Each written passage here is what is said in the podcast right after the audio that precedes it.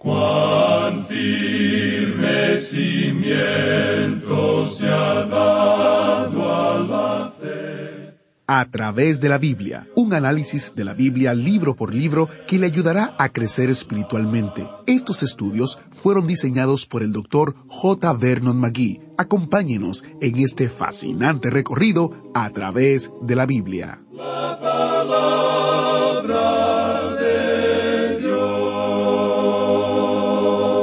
Tú, pues, sufre penalidades como buen soldado de Jesucristo.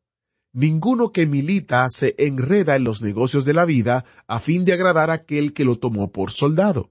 Y también el que lucha como atleta no es coronado si no lucha legítimamente. El labrador, para participar de los frutos, debe trabajar primero.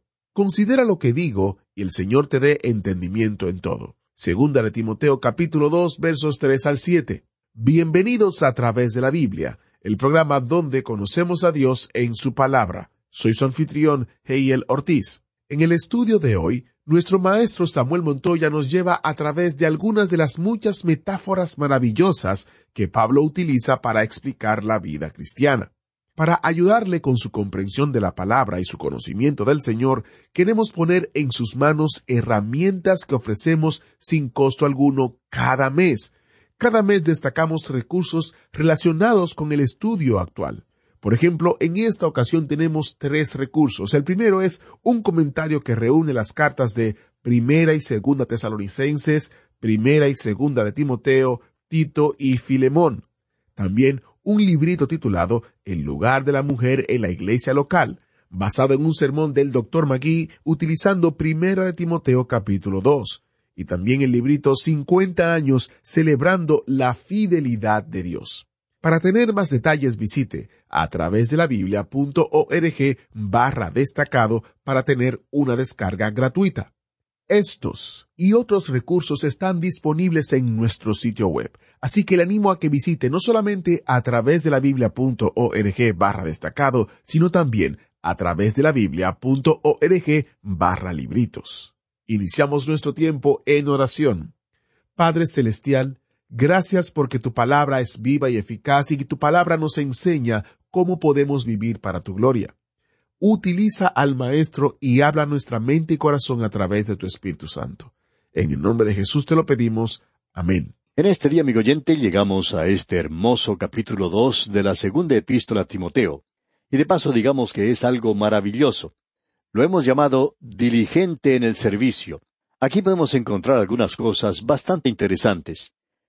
Lo que tenemos aquí es que hay siete figuras retóricas que son utilizadas por el apóstol Pablo para describir el deber y la actividad de un creyente. Creemos que esto debe ser recalcado una y otra vez al llegar al fin de la edad en la cual vivimos nosotros hoy. Notaremos en esta sección que se presentan siete figuras retóricas, como ya dijimos. El apóstol Pablo, usted recordará que en el primer capítulo hablaba al joven Timoteo en cuanto a ser llamado en cuanto al hecho de que Timoteo tenía un don y que debía aceptar las angustias, las aflicciones del Evangelio, y que debía salir a tomar una posición por Cristo. Comienza entonces este segundo capítulo con una figura retórica. Dice, Tú pues, hijo mío, esfuérzate en la gracia. Ahora Timoteo no era el hijo del apóstol Pablo en forma física. Pablo era su padre espiritual, en el sentido de que bajo el ministerio del apóstol Pablo, este joven había llegado a conocer al Señor Jesucristo. Entonces, en este primer versículo leemos, Tú pues, hijo mío, esfuérzate en la gracia que es en Cristo Jesús.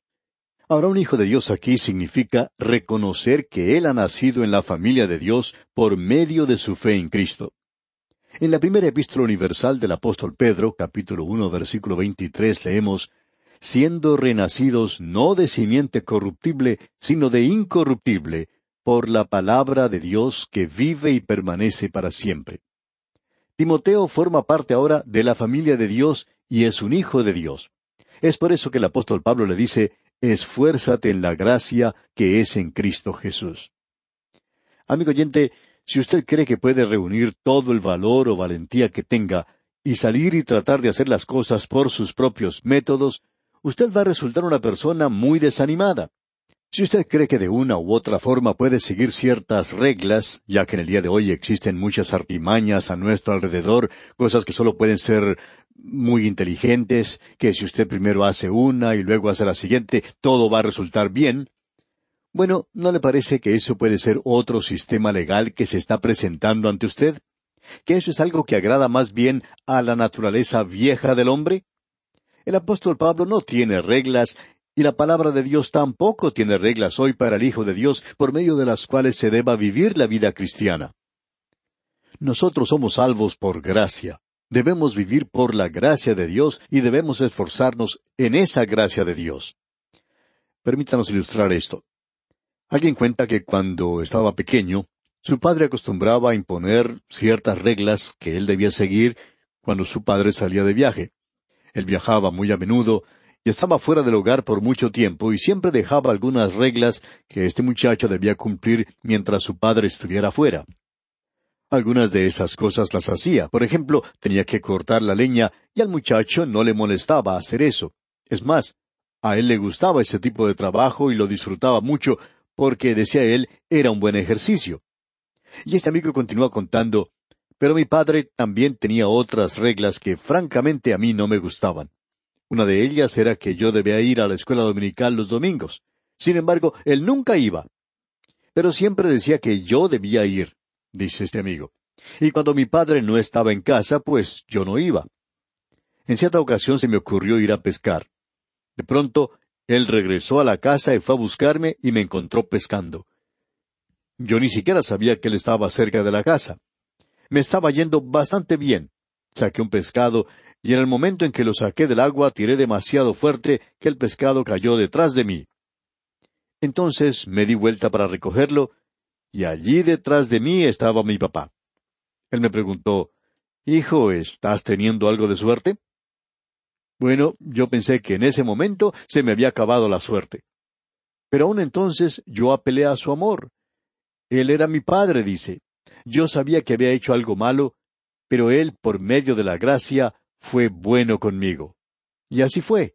Y él me dijo, he traído unos dulces para ti y para tu hermana, para que se los repartan. No te los iba a dar, pero creo que ahora sí te los daré. Yo me estaba aprovechando de su buen corazón, dice él. En efecto, yo era su hijo. Y concluye diciendo este amigo, mi padre murió cuando yo tenía catorce años, pero ahora tengo un Padre celestial y yo también apelo a su gracia. Amigo oyente, nosotros tenemos un Padre Celestial. Cuando las cosas andan mal aquí, podemos ir a Él y apelar ante Él. Y cuando fracasamos, no tratemos de huir de su presencia. Quizá lo habríamos hecho antes, pero ahora no debemos hacerlo para no irnos muy lejos, porque la punta del látigo duele más. Más bien debemos acercarnos a Él. Amigo oyente, allí no duele tanto. Somos hijos. Qué figura retórica más hermosa la que usa el apóstol Pablo aquí. Ahora, en el primer versículo de este capítulo dos dice, Tú pues, hijo mío, esfuérzate en la gracia que es en Cristo Jesús. Cuando uno escucha a los creyentes hablar y decir, yo no hago esto, yo no hago aquello, y estoy siguiendo este conjunto de reglas, estoy usando este programa en particular, nos damos cuenta inmediatamente que esta gente conoce muy poco de la gracia de Dios. Verdaderamente muy poco. Y el apóstol Pablo dice aquí, esfuérzate en la gracia que es en Cristo Jesús. Y luego en el versículo dos dice, lo que has oído de mí ante muchos testigos, esto encarga a hombres fieles que sean idóneos para enseñar también a otros. El apóstol Pablo tenía mucho interés en cuanto al futuro, y eso era algo propio. Creemos que la mayoría de nosotros, al llegar al final de nuestro ministerio, nos preguntamos en cuanto al futuro. Nos preguntamos si llegarán hombres que se dedicarán a predicar y a enseñar la palabra de Dios. Quizá nos preocupamos como Elías pensando que no hay nadie a nuestro lado que pueda seguir adelante. Pensamos que somos los únicos en la ciudad. Como dijo Elías, solo yo he quedado profeta de Jehová. Pero uno descubre que está equivocado en esto. Cuando uno viaja a diferentes lugares, puede visitar varias iglesias y descubrir que hay predicadores jóvenes que son muy consagrados. No podríamos mencionar todos los nombres de las personas que hemos llegado a conocer en los viajes que hemos hecho. Sin embargo, uno puede encontrar en muchos lugares que hay hombres jóvenes que se mantienen firmes por las cosas de Dios, y nos satisface ver que existe una preocupación real de parte de ellos. Ahora Timoteo debe enseñar a otros para que estas cosas queden en manos de hombres fieles y que ellos a su vez sean capaces de enseñar a otros. Y Dios levantará a hombres con talentos y dones. Pensamos que esa es la forma en que Él actúa en el presente. Nosotros, como hijos de Dios, debemos preocuparnos en cuanto a los asuntos de nuestro Padre. El Señor Jesucristo cuando era un muchachito aquí en su humanidad dijo, ¿No sabíais que en los negocios de mi Padre me es necesario estar?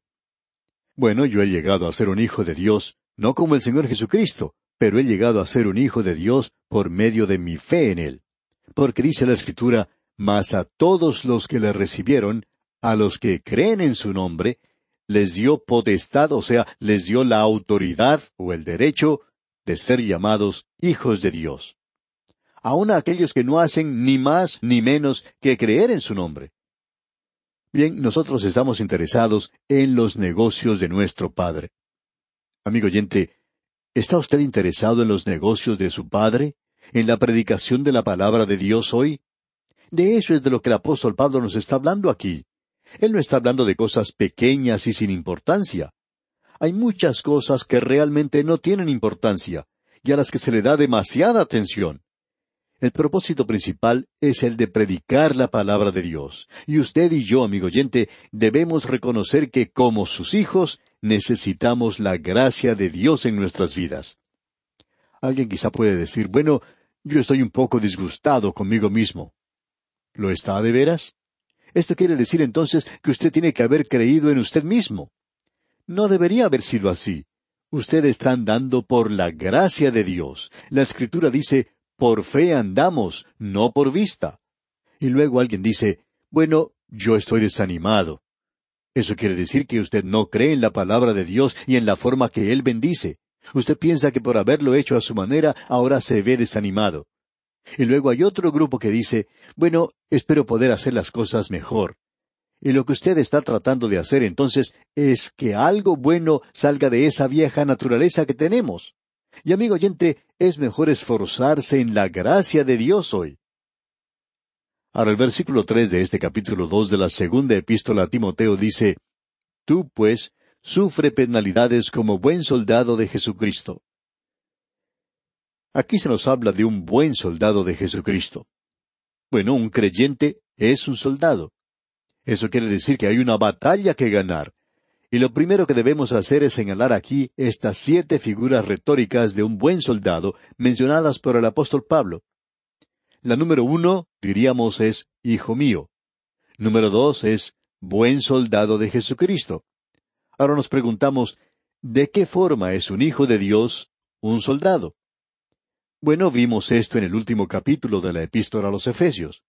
El apóstol Pablo está peleando una batalla espiritual y necesita la armadura de Dios. Y en el versículo cuatro de este capítulo dos de la segunda epístola a Timoteo leemos Ninguno que milita se enreda en los negocios de la vida a fin de agradar a aquel que lo tomó por soldado. Quizás usted, amigo oyente, se pueda imaginar a algún soldado que en medio de la batalla va a su capitán y le dice Bueno, mi capitán, Siento mucho decirle esto, pero tengo que irme, ya que tengo algunos asuntos que hacer en la ciudad, y luego debo hacer unos negocios. Después tengo que salir con mi novia, así es que no voy a poder regresar el día de hoy. ¿Se puede usted imaginar, amigo oyente, esto? ¿Que un soldado haga eso en medio de la batalla? Bueno, hay muchos creyentes que están tratando de luchar de esa manera hoy. Y en este versículo cuatro dice el apóstol Pablo, Ninguno que milita se enreda en los negocios de la vida a fin de agradar a aquel que lo tomó por soldado. Aquí tenemos un asunto de prioridades. Timoteo tiene que soportar las penurias, las dificultades, y eso quiere decir que tiene que soportarlas con el apóstol Pablo. De eso es de lo que se está hablando aquí. Debemos aclarar que esto no tiene nada que ver con el asunto de si el hombre tiene que casarse o no. Algunos han utilizado este versículo como un argumento para apoyar eso de que uno no puede casarse. Y no tiene nada que ver con esto. Aquí se está hablando de enredarse en las cosas de este mundo de tal manera que uno no pueda ser capaz de vivir la vida de creyente. En cierta ocasión una señora se acercó al predicador y le dijo, Yo me encontraba en la iglesia cierto día, y cuando usted invitó a la gente a aceptar al Señor Jesucristo, yo lo acepté. Pero no me levanté de mi asiento. Y la razón por la cual no lo hice es porque mi esposo falleció recientemente y él tenía un negocio donde vendía licores y yo estoy a cargo de ese negocio ahora. Le estoy diciendo esto porque no creo que pueda continuar con este negocio. Ahora, si usted me dice que tome un martillo y rompa todas las botellas, lo haré. Pero estoy esperando que usted me diga qué debo hacer. Ahora, ¿qué hubiera dicho usted, amigo oyente? Bueno, de seguro que muchos van a decir algunas cosas en sus cartas en cuanto a esto, o sea, en cuanto a la respuesta que se le debe dar a esta persona. Pero lo que el pastor le dijo fue esto. No vaya al negocio y rompa todas las botellas. Usted no va a detener a la empresa licorera rompiendo unas cuantas botellas nada más. Si eso funcionara, con mucho gusto le diría que lo haga, pero esa es la única entrada que usted tiene. Lo que yo le sugiero, dijo el pastor, es que venda ese negocio de esa manera usted no se enreda en las cosas de esta vida. A nuestro juicio, amigo oyente, eso es lo que debe reconocer el Hijo de Dios, que usted y yo como soldados hoy debemos comprender que la vida cristiana no es un parque de diversiones, sino que es un campo de batalla. Y es un campo de batalla donde se ganan las batallas y también donde se pierden las batallas. Por tanto, el Hijo de Dios debe reconocer que se está desarrollando en este momento una batalla espiritual. Notemos ahora lo que dice aquí el versículo cinco de este capítulo dos de la segunda epístola a Timoteo. Y también el que lucha como atleta no es coronado si no lucha legítimamente.